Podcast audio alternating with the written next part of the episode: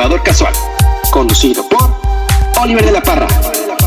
Quédate para hablar sobre juegos y también de tiendas, proyectos de Kickstarter y todo eso que es parte de la cultura de los juegos de mesa hoy. Bienvenidos.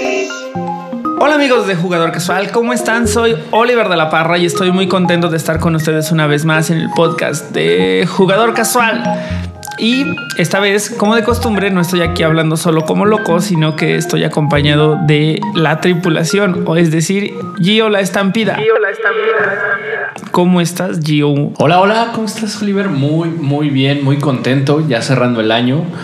Eh, agradecido con, por estar vivo este año todavía. Ya sé, creo que es un año en el que no está de más agradecer, ¿no? Estar aquí y ya estaremos platicando porque además hay un tema ahí como de muchos juegos, ¿no? Y creo que a todo el mundo le emocionan los, los tops. Sí. Pero también nos acompaña Jair Anda Solo. Jair Anda Solo. ¿Qué onda, Jair? ¿Cómo estás? ¿Emocionado? Pues sí, fíjate que pues hacer la reflexión de qué ha ocurrido durante todo este año te, te hace volar la cabeza y te hace que los sentimientos estén a flor de piel.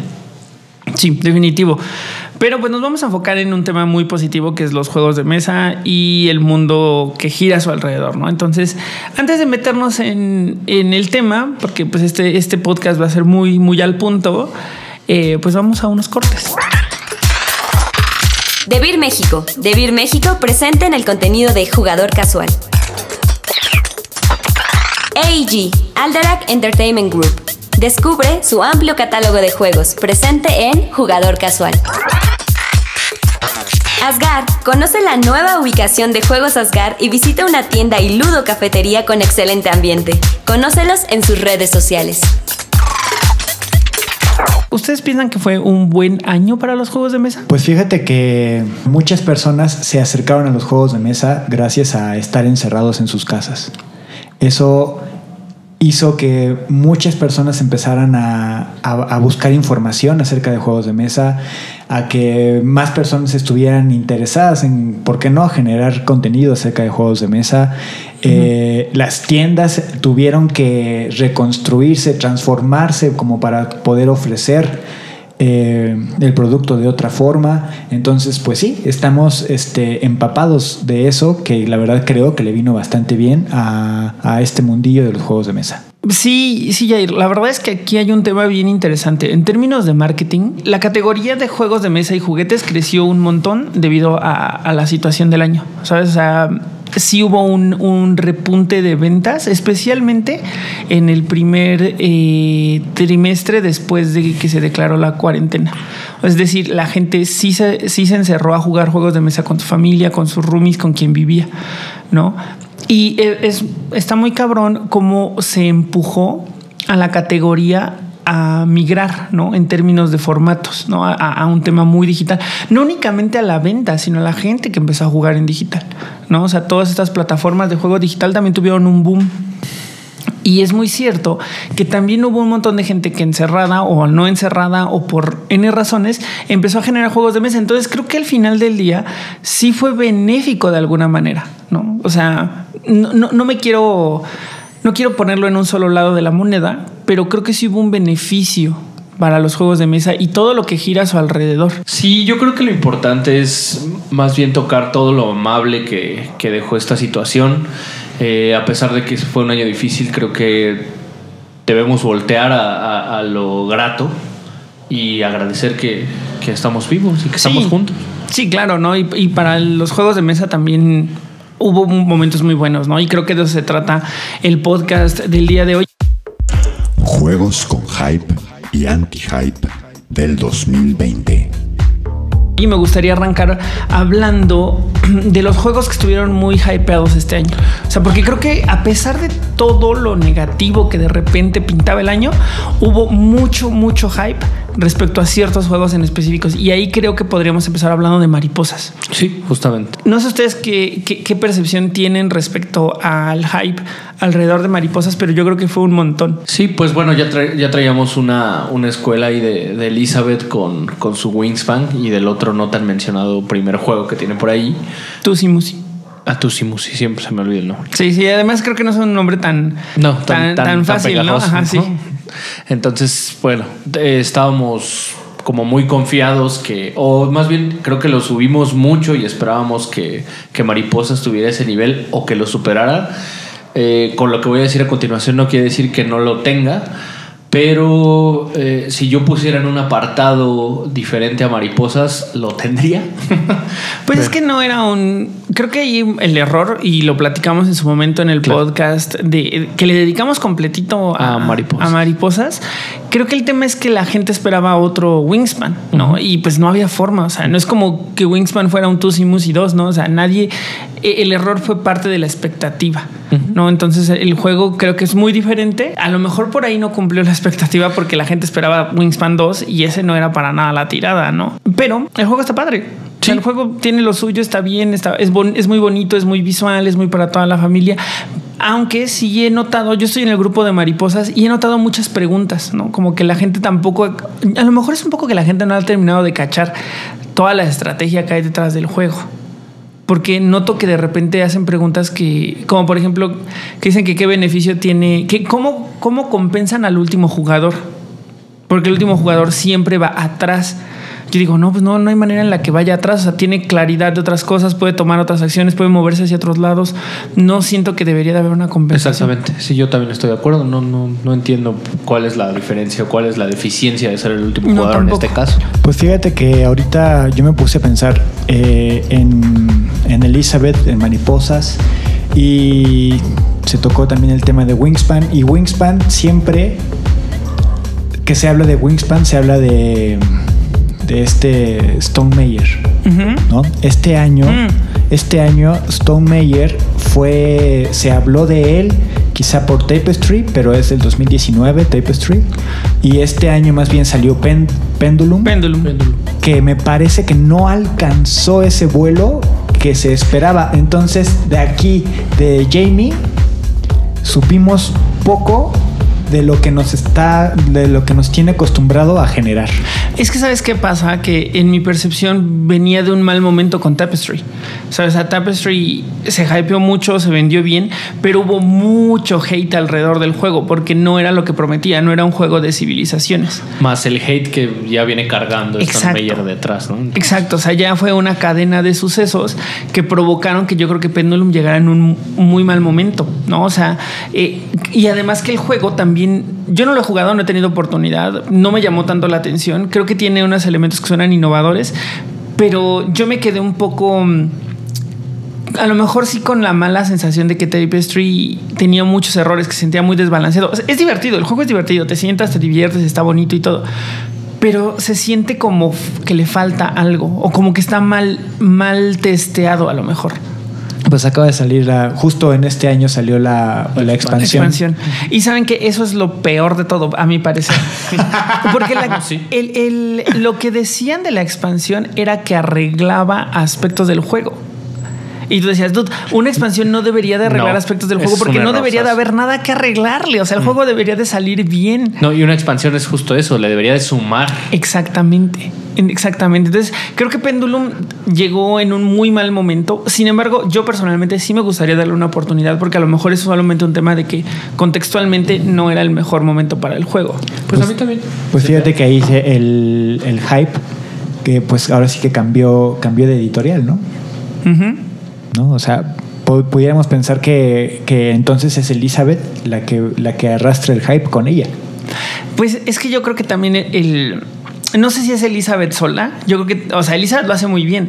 Pero el tema es que eh, eh, había un ecosistema de aspectos de marketing que, que provocaron que Elizabeth estuviera posicionada de esa manera. ¿no? Y, que creo que también lo hablamos mucho más a profundidad en, en el capítulo de Mariposas eh, para entender de dónde venía y por qué traía tanto jale. ¿no? O sea, todo el revuelo que hubo con Wingspan respecto a que, a que no estaba llegando a las tiendas, todo eso, ¿no? Entonces, a mí me gustaría mucho viajar en el tiempo y saber qué va a pasar con el siguiente juego de Elizabeth. No, si va a tener tanto hype o si Mariposas ya no ayudó o si ayudó o qué pasó, ¿no? Dependerá también muchos de otros aspectos. Bueno, es que aquí también el tema de, Mariposas es que no tuvo tanto hate como lo tienen Pendulum, tal vez. Y Tapestry. Y Tapestry.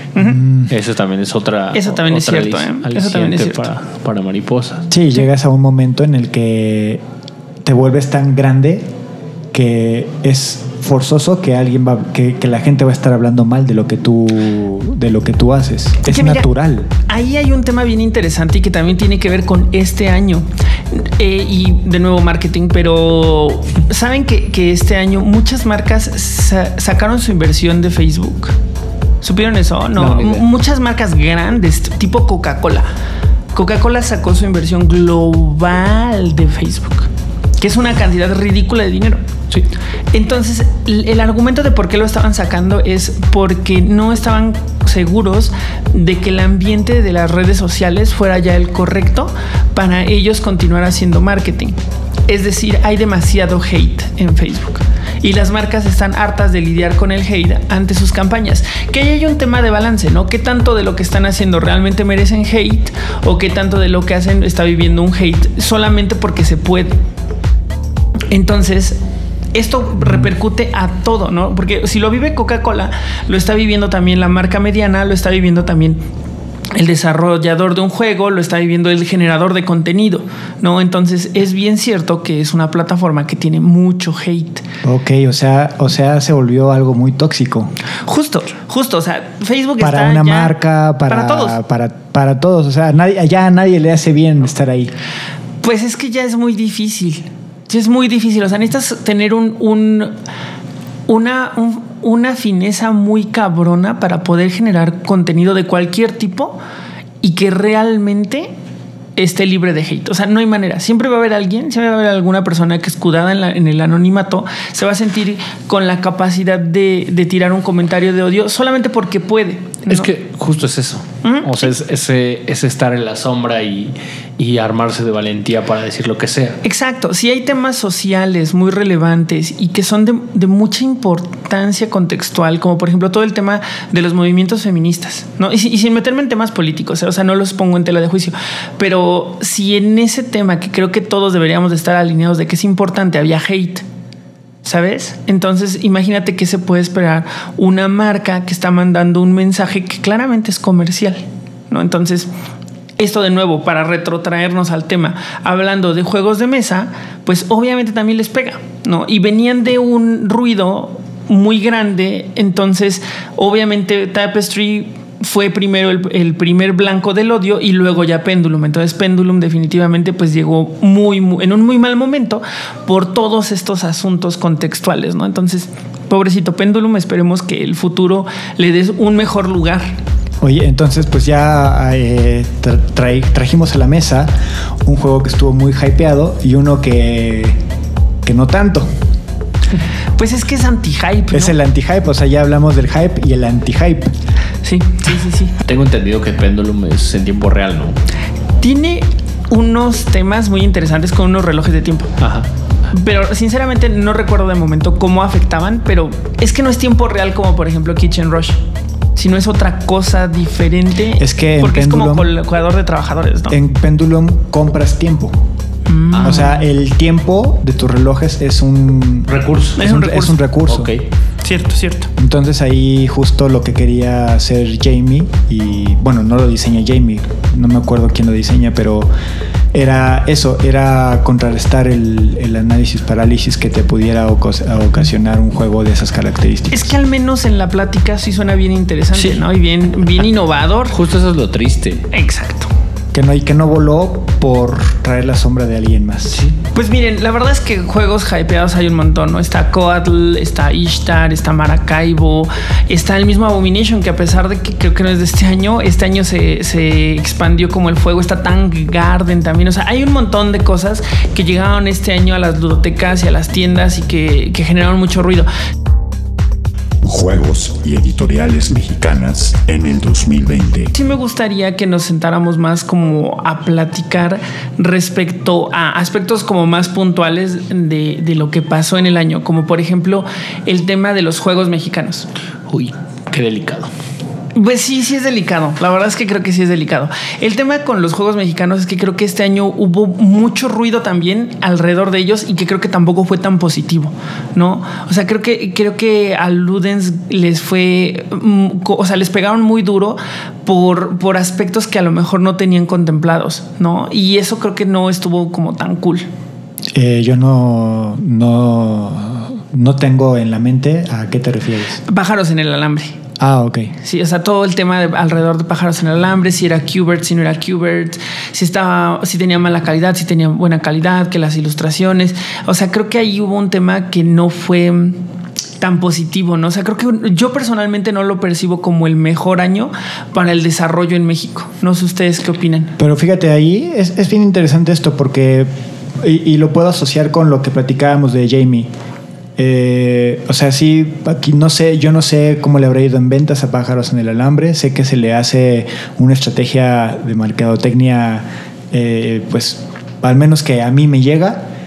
Pero inmediatamente yo pienso que se levantaron y sacaron otro juego. Souvenirs. El Souvenirs y otro después, el Nova Luna o algo así se llama, no me acuerdo. Mm, no, No, este. Nova Luna es otro de Nova otro. Luna es otro. No, no, no. Expedición, Expedición Luna. Luna, ¿no? Expedición Luna. sí. Ajá, entonces, pues fíjate, o sea, está padre como la lección que nos dejan ahí. O sea, sí, sacarás un juego al que no le vaya tan bien, ok, pero tú tu mente ya la tienes en tres juegos adelante y no te, y no te echas para atrás y no te caes y continúas y sigues y sigues y sigues.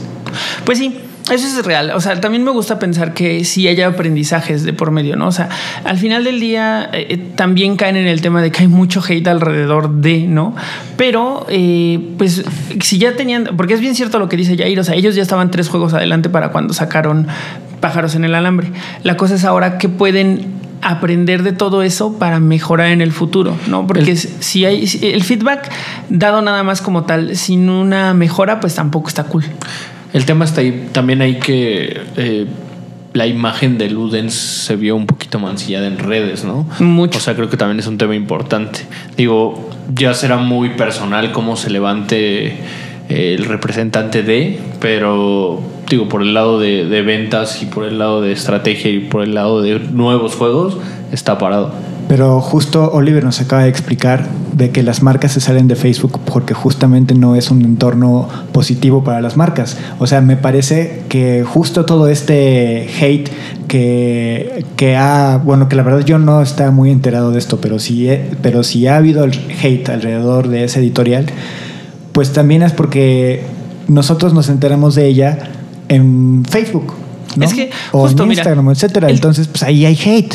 Lo que te puedo decir es que todo el ruido alrededor de lo que hagas tú como marca es bueno, porque van a terminar enterándose de ti y van a terminar al menos generando awareness, ¿sabes? Y ya que una persona te conozca, independientemente de que sea por un comentario de hate, ya esa persona nueva hará su propio juicio de valor respecto a consumir o no consumir, ¿no? Por ahí está bien, pero bueno, solo como para cerrar el tema de Ludens, pues el año que viene tienen el mochilazo Ludens, entonces vamos a estar viendo mucho contenido alrededor de los juegos de Ludens Games. Y pues eso es bueno, no eso es positivo. Y lo que me gusta mucho de Isra Ramos que está detrás de Ludens Games es que no se para, ¿no? Que tiene un montón de ideas, tiene un montón de cosas que hacer, tiene un montón de proyectos y eso siempre está como Sí, bueno. me ganaste la idea. Y sabes, y sabes qué, Eh, nosotros hace como cuatro episodios tuvimos aquí a Sofía de Porcomonte, Ujú. que también es una diseñadora y también tiene una editorial y etcétera. Ella eh, no sabemos todo lo que hay detrás del trabajo que, que viene y nos muestra a nosotros. O sea, hay mucha chamba. O sea, ella viene y nos, nos enseña un juego. Pero ella está trabajando en dos más, de las que todavía no puede hablar. Y me parece que hablar de las editoriales es como que siempre hablamos en pasado porque ellas llevan un paso adelante de lo que nosotros vemos. Sí, sí, supongo que sí. O sea, y creo que lo valioso además de Puercomonte es que ellos tienen una forma de trabajo bien diferente, ¿no? Y que ellos ya están súper posicionados y que lo padre de Puercomonte es que nos enseña que, que realmente los grupos de Facebook o vivir en redes sociales no te hace toda la chamba. No, o sea, ella ha hecho mucho trabajo fuera de las redes. Ella se acaba de incorporar al tema digital y ella tiene seis años trabajando, ¿no? Entonces, a mí lo que me gusta mucho del ejemplo específico de Porcomonte es que por el simple hecho de estar en redes sociales no se te hace el trabajo así mágicamente, ¿no? Entonces, para retomando el ejemplo de Ludens o, o hablando, por ejemplo, de otra marca que también ah, se habló mucho este año como Gaming Hall, es que hay muchas otras cosas que hacer afuera de Facebook, ¿no? Hay muchas otras personas a las que puedes alcanzar afuera de Facebook con esfuerzos diferentes y que también te van a ayudar a posicionar tu marca y que también te van a ayudar a convertir, ¿no? Y que está bien. Acomodado Juegos. Completa tu experiencia con una mesa y accesorios de acomodado. Búscalos en acomodado.com. Geeky Stuff. ¿Buscas juegos y Kickstarter? Checa con Geeky Stuff y su servicio en línea. Org Stories, Ludo Cafetería, tienda, excelente servicio. Visita a nuestros amigos de Org Stories. ¿Qué pasó con las tiendas de juegos de mesa durante este año? Y pues creo que otra parte súper importante de todo este ecosistema de juegos de mesa y que además también tuvo un lugar relevante este año fueron las tiendas, ¿no? Lo que pasó con, con las tiendas de juegos de mesa fue muy importante. Algunas se movieron, otras migraron a lo digital, otras hicieron lo contrario en un movimiento súper, súper, ni siquiera sé si la palabra correcta es arriesgada o osado, pero haber migrado de lo digital a tener un lugar físico, ¿no? Y ahí me gustaría arrancar hablando de las tiendas que se movieron de lugar, como Asgard, ¿no? Que, que se movió a un lugar como en una situación ahí muy interesante de, de, emergencia y que les estuvieron pasando cosas como feitas que les intentaron robar y eso, pero otras que lo hicieron en un, en un tema como mucho más mm, optimista o, o, más óptimo también, uh -huh. que fue el duende, ¿no? Que, que, ganó un montón de espacio. Y de adeptos. Y de adeptos. Eh, yo creo que mucha gente sí le sacaba ir al centro, ¿eh? porque en cuanto se movieron acá Revolución, vio más gente. No, y si no me equivoco, se volvió como la sede alterna de, de los parásitos. Ah, quien les mandamos ¿no? un saludo para Fernando, sí. Sí, sí, sí. Y, y, es que al ganar espacio y ya tener como cierta reputación, pues obviamente la gente lo que quiere es ir a jugar ahí al lado, ¿no? Uh -huh. Y eso seguramente repercute en ventas. Y un saludo a la gente del Duende, por cierto, y a la gente de Asgard. Eh, otras tiendas tuvieron un tema como completamente digital, ¿no? Creo que eh, Geeky Stuff que si bien ya estaba probablemente desde el año pasado, de hecho estoy seguro que desde el año pasado ya sí. tenía presencia, sí, sí. este año creo que en especial se volvió relevante, ¿no? En términos de ser una tienda completamente digital, poder hacer envíos a toda la República. El jale de los Kickstarters. Creo que eso es lo que los distingue, ¿no? El jale de los Kickstarters, definitivamente. Y María Ángela lo hace muy bien, o sea, todavía eh, tenemos ahí algunos promos que regalar, pero pues todo este tema de la pandemia nos ha impedido hacer las dinámicas correctas. Es que ahí le diste un punto bien padre e interesante porque ¿qué distingue a cada tienda? Eso está, eso está bien padre. Yo me acuerdo que yo, cuando el duende tenía su otra ubicación, yo iba a comprar. Porque en mi caso, este, pues llegaba en auto y tenía que dejarlo en estacionamientos carísimos porque se encontraba en el centro de la Ciudad de México y pues sabemos bien que los estacionamientos no son baratos. Entonces no, no me pasaba por la mente ir y comprar ahí. No, no, ir jugar. y jugar, ¿no? Porque pues, ir, ir, ir, ir, y jugar ahí. Entonces nada más iba, ya sabía qué iba a comprar y venga, vámonos, porque el estacionamiento me sale muy caro. Y ahora me parece que ya, o sea, con esto, con esto que, que se amplió, pues ya va a poder entrar en otro, en otro nicho, ¿no? O sea, en otro nicho como Orcs Stories, como, como Asgard, de tiendas que también ofrecen mesas para jugar. No, y ya tiene estacionamiento. o, o sea, es que de sí, esa particularidad ya. El brinco que dio está muy, muy, muy. Es muy importante. O sea, creo que es un, un asset muy importante para el duende. Todo esto que ganó, ¿no? El espacio, el estacionamiento. Tener a un público que ya tenía cautivo desde antes.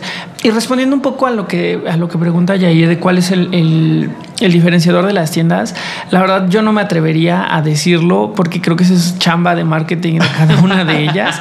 y hay, aunque hay unas que son muy claras, ¿no? ¿Cuáles son sí, sus diferenciadores? Sí. Pero eh, es real que el que la descubre, el que descubre cuál es su diferenciador y lo sabe explotar, se posiciona. Fíjate que Orc Stories yo lo tenía como una como una cafetería, una cafetería en la que ibas a jugar y te la pasabas increíble. Pero hace unos días me metí a la página eh, a la tienda digital y vi un catálogo extenso que yo no tenía conciencia de que tenían un catálogo tan amplio hasta que entré a su tienda digital. Es que Lili y Carlos en realidad lo hacen muy bien. O sea, creo que Lili y Carlos han sabido trabajar diferentes pilares, ¿no? O sea, muy buen servicio, buena comida, un ambiente que está padre, te consiguen juegos, tienen un catálogo amplio. O sea, ellos lo han sabido trabajar muy bien. Y, además ellos dos, sus personalidades también empujan mucho el, que vayas a Orcs, ¿no? Entonces, un gran saludo y creo que es también de las tiendas que mejor supieron sortear todo este tema de la cuarentena ¿eh? de, durante el año. Otro que me parece también que es digno que lo platiquemos, aunque sea brevemente, es Raven Folks. Porque de repente llegó ahí un Here Comes a New Challenger para las tiendas que lo estaban haciendo muy bien. Llegaron con un espacio muy padre, ubicado en un lugar súper bonito, un catálogo que está cabrón. Interesante, muy interesante. O sea, juegos que No, y ¿sabes qué es lo que está cabrón? Su ludoteca. Porque ellos sí te dicen, nosotros tenemos juegos muy duros para que te sientes y juegues con nosotros. Tienen Horas Lisboa, por ejemplo, ¿no? O sea, en, en su ludoteca. Entonces, eh, eh, son el tipo de, de competidores que sí ponen la bandera alta, ¿no? Y además, no sé, no sé si han tenido oportunidad de ir, pero la, la- la carta que tienen está muy buena. O sea, la comida que dan está muy buena. No he tenido la oportunidad de ir, justamente. He visto videos. Es más, hasta una vez te vi a ti y me caíste gordo, ya me acordé. Se me hace muy fancy el lugar. Sí, es que pues, es- son muchas cosas. es Y- la zona en la que está. La zona sea, en la que están, los muebles que tiene, cómo está ubicado. Digo, no, cómo no se en el mal sentido. No, no. Pero Y, y no está mal porque es un diferenciador, ¿no? O sea, mientras que en otros te puedes sentar a tomarte un tehuacán, pues está bien. Mientras que acá pues tienen ravioles en la carta. ¿no? O sea, Está padre, está padre. O sea, la verdad es que los felicito porque supieron muy bien encontrar lo que no había en términos de oferta y hacer diferenciadores de ello. ¿no? Entonces, ahí un gran saludo a la gente de, de Raven Folks. Y pues no está, estamos mencionando tres, pero hay muchos más que podríamos mencionar y quizá no estamos mencionando ahora, pero eso es lo rico que pues la verdad es de que yo no me he enterado de una tienda que haya haya cerrado puertas por, por lo que hemos vivido en este año.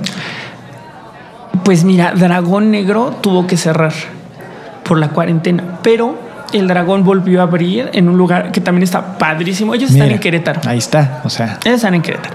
Lo hacen eh, y, y Cristian y Ibero son personas increíbles. Sea, neta, son de las primeras. Creo que fue la primera tienda en la que compré juegos de mesa. Son personas súper buena onda y a la que se le merece. O sea, que, que- que tienen mi afecto, ¿no? Y que además lo hacen muy bien. En términos de profesionales, tienen una muy buena estrategia, saben qué onda. Eh, y a quienes les mandamos un gran saludo y les deseamos mucho éxito. A quien sí me gustaría mencionar antes de cerrar, porque también es un tema interesante, porque había pasado como un poquito al, a la sombra y regresa a la luz como de manera extraordinaria, es, es este... Von Kraken. Von Kraken. Sí, Von Kraken, Von Kraken que llegó con una tienda física en un movimiento muy arriesgado. Sí. No, porque todo el mundo pensaría en la migración digital cuando ellos dicen nosotros digitalmente ya estamos posicionados, vamos a abrir un lugar físico. Sí, porque es la lógica correcta que obedece este año. ¿no? O sea, Pues voy a migrar a lo digital. justo, o sea, es la exigencia. Exacto, es un, más que la lógica es la exigencia, ¿no? Porque pues al final del día, eh, pues no iba a visitarte nadie, tenías que cerrar. Entonces se me hace que es un movimiento muy osado y que se los aplaudo y les deseo mucho éxito. Sí, ojalá que sí. Sí, ojalá que entonces, sí. eh, ah, entonces en lugar de cerrar, abrieron. abrieron, sí, Wow. O sea, es que es que al principio platicábamos de eso, platicábamos de que de que es una industria que no está viéndose como por ejemplo el- como los hoteles, como las como las Como todo el entretenimiento Todo ¿no? el y el turismo ahí que se vio súper afectado. Bueno, pero los juegos de mesa es entretenimiento, pero es entretenimiento que está está yéndose para arriba. Es, diferente. E igual y ahí sí nos, nos- se nos iría todo un podcast en hablar de, de categoría del entretenimiento. O sea, sé que, se, entre- sé, sé que se, se interpreta como si fuera entretenimiento porque te sientas y te entretienes, pero no es del entretenimiento de la categoría, ¿no? Eh, Sino que es, es retail. Pero el punto, entiendo tu punto y eh, la cosa es que, qué les está ofreciendo a nivel entretenimiento personal, tal, a lo mejor, para que pueda subir. Juárez by Night. Descubre el mundo de Vampiro, la mascarada con Juárez by Night. Escúchalo en Spotify. Masterface, el mundo de Vampire The Eternal Struggle, en un podcast especializado. Masterface, escúchalo en Spotify. Ludoteca Nacional, datos, juegos, memes, checa la Ludoteca Nacional en sus redes sociales. Recreo Lúdico, a todos nos gusta el recreo y más con juegos de mesa. Checa Recreo Lúdico en sus redes sociales. Voces de Londer. Todas las subculturas, los fandoms y los más friki están con las voces de Londer. Escucha su podcast en Spotify.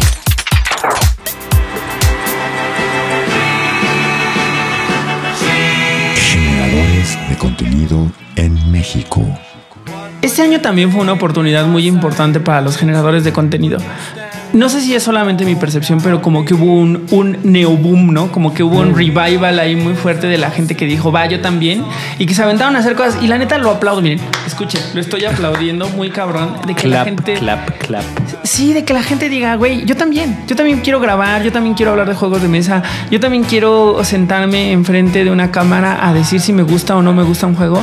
Y la verdad es que hay gente que lo hace muy bien y quiero hablar como de los desarrolladores mexicanos que, que considero que fueron destacables este año. ¿Saben quién es mi favorito? Diceper Games. Ella, ella lo hace en serio muy bien. Alice lo hace muy, muy bien. Tiene muy claro, o sea, le gira muy cabrón la ardilla a esa chava. Y eso me encanta. Lo que le hace falta de repente es producción. Pero, o sea, nadie nace producido, ¿no? Entonces ahí hay, es, es un tema de tiempo, ya va a ir encontrando los, los, los medios y las formas, pero ya tiene lo más importante, que es un discurso bien original, muy bien cimentado y lo hace muy bien. Otras personas está nuestro amigo, nuestros amigos de Recreo Lúdico, Próximo Turno, Golem de Cartón, ese chavo ahí que tiene futuro de la Ludoteca Nacional, la Luneteca. ¿Cuál? ¿De cuál? De, de la Luneteca. No, el de antes. Eh, la, lu- la ludonal. La ludonal. La ludonal. Pues miren, es que justo aquí estoy casi como de invitado, ¿no? Mm, yo conocí a Oliver este año. ¿Quién? ¿A quién? Están despedidos. Yo conocí a Oliver este año y justo fue porque, porque lancé la Ludoteca Nacional, Que, que era un proyecto que yo tenía pensado con mi amigo Juan Cartas desde hace tiempo, pero no nos habíamos quedado como con tiempo para hacer cosas en nuestras casas y echar a andar los proyectos que teníamos guardados en el, en el bolsillo, en la mochila. Entonces aquí me parece que sí, hubimos muchos proyectos que como la ludoteca, como Tabletop Bunny, Tabletop como, Bunny, claro. Este Circonio Lúdico, Ujú. como un montón, un, mon- montón. una partida más, eh, un montón de Dice Noob. Claro. Un montón de gente. Es que la neta hay un montón. O sea, yo me acuerdo que antes de este año yo seguía a unos cuantos. Literal. Y durante este año ha crecido la cantidad de personas que sigo en Instagram, que es enorme, enorme. O sea, yo me acuerdo que hasta los podía contar con una mano, ¿sabes? O sea, cuántas personas seguía yo en, en, en Instagram nacionales.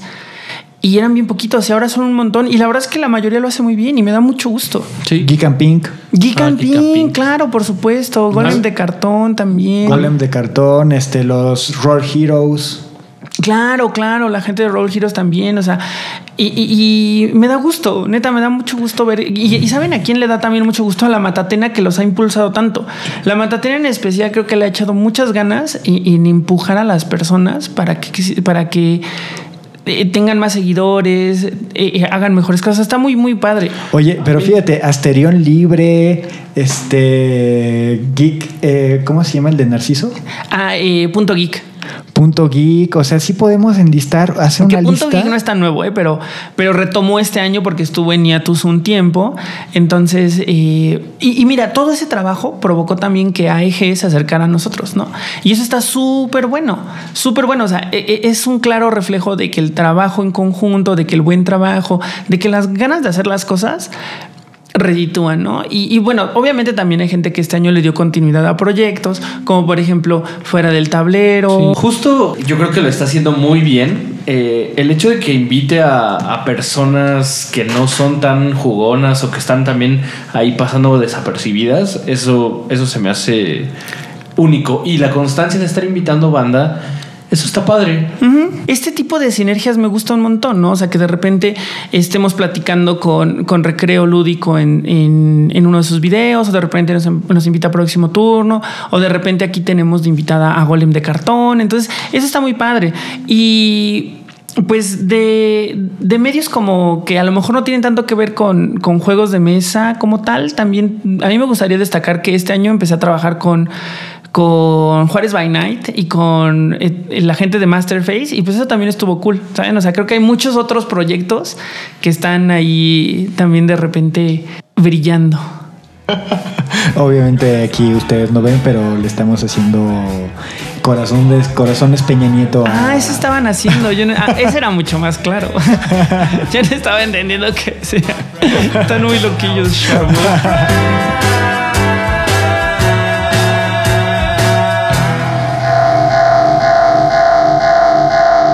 Esto es un motín, le he robado el podcast a Oliver. no, no es cierto, no se crean amigos.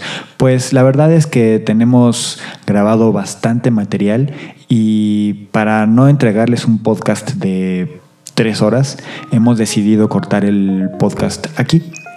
Eh, esperen la segunda parte dentro de poco tiempo. Tenemos invitados muy especiales, nacionales, internacionales. Estaremos hablando de muchos juegos. Se puso muy bien. Espérenlo muy pronto.